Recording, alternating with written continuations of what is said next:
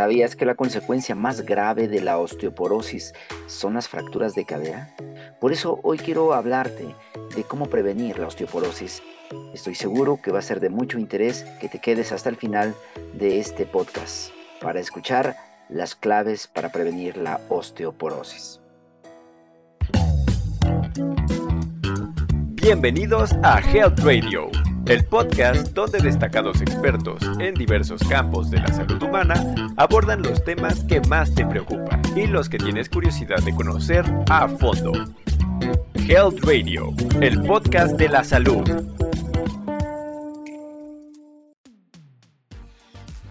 ...20% de las mujeres en su edad adulta o adulta mayor sufrirán una fractura de cadera al menos y 25% de ellas morirán en el primer año de haber sufrido la fractura. Es una consecuencia terrible de la osteoporosis. El hueso es un tejido vivo que se descompone y se reemplaza constantemente. Y la osteoporosis ocurre cuando la generación del hueso nuevo es más lenta que la pérdida del hueso viejo, por lo que tiene lugar entonces un debilitamiento y los huesos se vuelven más porosos y quebradizos de tal manera que una caída o una leve presión sobre esos huesos puede causar fracturas. La osteoporosis es tan común que cada 4 eh, de 10 mujeres eh, puede padecer osteoporosis y es más frecuente en las mujeres porque en los hombres uno de cada 10 puede tener osteoporosis, siempre hablando de personas adultas mayores. Además, se calcula que cada tres segundos ocurre una fractura por este padecimiento. Por eso resulta importante conocer cómo podemos prevenir la osteoporosis y qué podemos hacer para cambiar esta tendencia. Habitualmente las etapas iniciales de la osteoporosis no se identifican salvo por algún examen médico de gabinete, es decir, una densidad ósea o un estudio muy profundo que debería ser común incluso en monitoreo de los exámenes de la mujer. Eh, pero una vez que la osteoporosis debilita ya los huesos, podría haber signos y síntomas que incluyen desde dolor de, espalda continuo, eh, todo esto porque empieza a haber microfracturas en ah, la columna y esto puede llevar a pérdida de la estatura en la persona, es decir, se hace más bajita cada día y la postura se hace más encorvada, incluso podría salirle como una ah, jorobita, una jiba y, y los huesos pueden ser más frágiles de tal manera que un falsear del pie o una caída leve puede llevar a una fractura que en otro tiempo no sería como tal. ¿Cuáles son los factores de riesgo? Es importante considerar que se puede prevenir, por lo tanto, de estos factores que te voy a mencionar, considera si alguno lo estás teniendo para que lo hagas como un cambio radical prioritario. Número 1 bajo consumo de calcio. Una dieta baja en calcio contribuye a la disminución de la densidad ósea. La pérdida ósea, por supuesto, eh, eh, va siendo gradual y en el, eh, periodo del climaterio, después de la menopausia, incluso se acentúa por los cambios hormonales. Pero tú puedes prevenir eso y desde la edad temprana, es decir, desde tu juventud, tu adolescencia o tu adultez joven, puedes prevenir esto consumiendo calcio adecuadamente. Trastornos de la alimentación, por ejemplo, la anorexia, la bulimia, todo esto puede hacer que los alimentos que estás eh, eh, disponiendo para que tus huesos se fortalezcan sean mínimos y esto puede hacer que a la larga traiga consecuencias. Por eso se considera que la restricción extrema de la ingesta de alimentos y el bajo peso debilitan los huesos. Eh, incluso esto va ligado con las cirugías gastrointestinales de bypass o de reducción de tamaño del estómago para extirpar, eh, digamos, para hacer como cirugías bariátricas. Puede limitar la cantidad de superficie disponible para absorber nutrientes y esto pues incluye el calcio, el magnesio y otros minerales que son necesarios para el buen, eh, la buena salud ósea el estilo de vida sedentario. Evidentemente las personas que pasan mucho tiempo sentadas, que no practican ejercicio, tienen mayor riesgo de presentar osteoporosis que las personas activas. El consumo excesivo de alcohol puede eh, favorecer muchísimo el aumento de riesgo de osteoporosis y también el consumo de tabaco. Lamentablemente cada día la mujer está eh, siendo, digamos, seducida por el tabaquismo y el papel exacto que desempeña el tabaco en la osteoporosis no se ha definido claramente, pero se ha demostrado que el consumo de tabaco debilita los huesos, así cuidado con esto. Por eso te quiero mencionar al menos siete acciones concretas, siete claves para prevenir la osteoporosis y por ende prevenir las fracturas de cadera.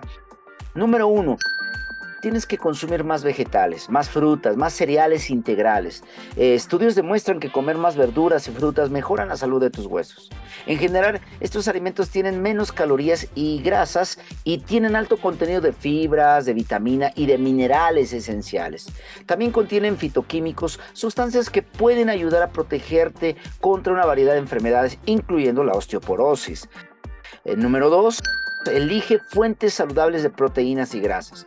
Las proteínas son necesarias para la salud ósea. Haz de cuenta que son como la estructura o la materia prima para, para hacer que tus huesos estén sólidos. ¿Por qué? Pues porque desempeñan un papel importante en, el eh, eh, mantenimiento de, la estructura ósea. Y las mejores opciones pues incluyen que eh, tú consumas proteínas vegetales como frijoles, nueces, pescado, pollo sin piel, cortes magros de carne y eh, esta, esta alimentación debe ser equilibrada. Continuamente debes consumir proteína en un desayuno equilibrado. Debe ir una buena porción de proteína. 25 al 35% de las calorías diarias deben ser proteína. Número 3. Consume calcio y vitamina D. Estos son minerales clave para la formación de huesos.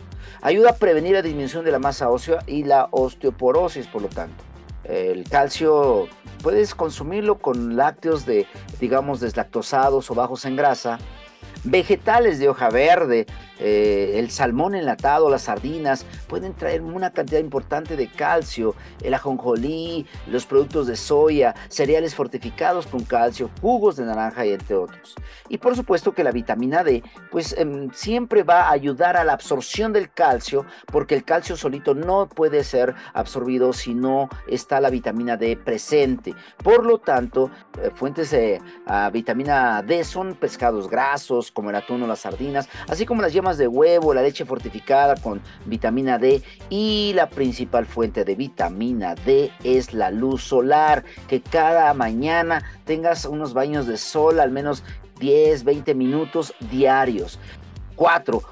Consume magnesio, este es otro de los minerales que ayudan a mantener el, el, hueso sano. Las fuentes alimenticias de magnesio pueden ser verduras verdes, almendras, ah, frijoles negros, eh, mantequillas, pan integral.